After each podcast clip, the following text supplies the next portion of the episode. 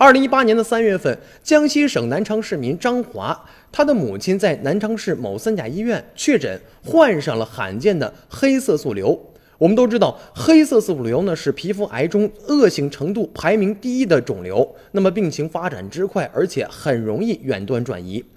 呃，张华询问以后得知，这个瘤啊，一般啊都要选择到北京、广东等地这样的医院就诊，所以母亲确诊的这个医院呢，是收治病例每年都没有几个。而北京呢一家这样的医院呢，他们有专门的科室是治疗黑色素瘤的，每天挂号的病例就有上百个。按照流程呢，这个张华的母亲就要到北京去治疗了，要办这个转院申请。但是城镇职工参保患者的医疗报销比例，转诊要降低百分之十，而且居民的医保影响更大，只能报销百分之三十五。后来没有办法，张华只能辗转找多人关系，才联系上了一个医院的内部人士，拿到了申请表，完成了逐级的一个审核。张华就说了，如果找不到关系，他只能办出院，毕竟病情是不等人的。他庆幸自己百般周折，最终还是转诊成功了。而且他在北京呢，遇到了很多的病友，也是这样的情况，自己自自己只能多花钱，得不到本应该享有的医保的报销比例。